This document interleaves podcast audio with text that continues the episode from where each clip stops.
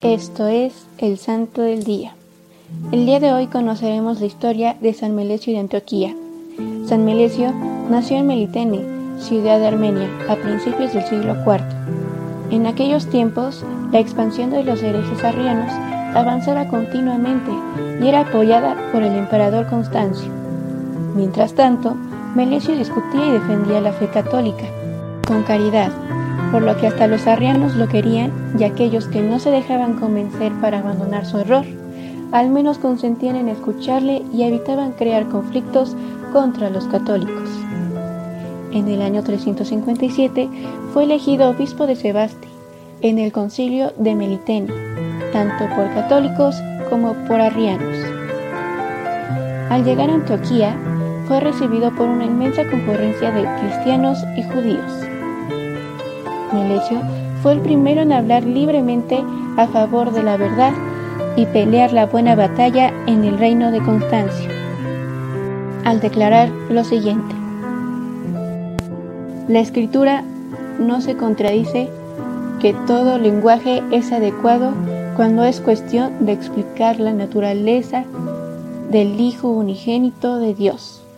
Creer en Cristo es creer que el Hijo es como el Padre su imagen, quien está en todo, creador de todo, y no una imagen imperfecta, sino adecuada, incluso como el efecto correspondiente a la causa.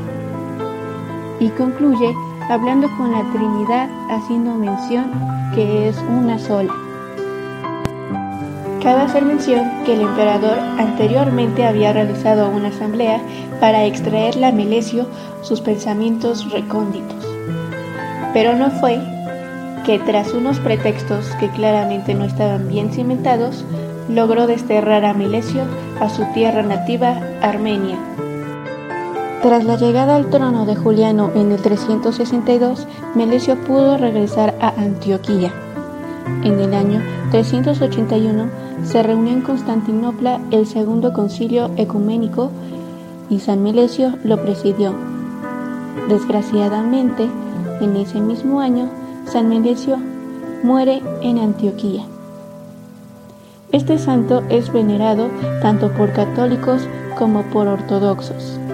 Entre las cualidades de Melesio se encuentra una vida simple con moral pura, piedad sincera y maneras afables, además de ser un líder nato por unir a todos sin importar la religión que profesaras siempre argumentando con la verdad. Te invitamos a defender la fe como lo hizo San Melesio, a pesar de ser exiliado varias veces, y también a vivir en la verdad.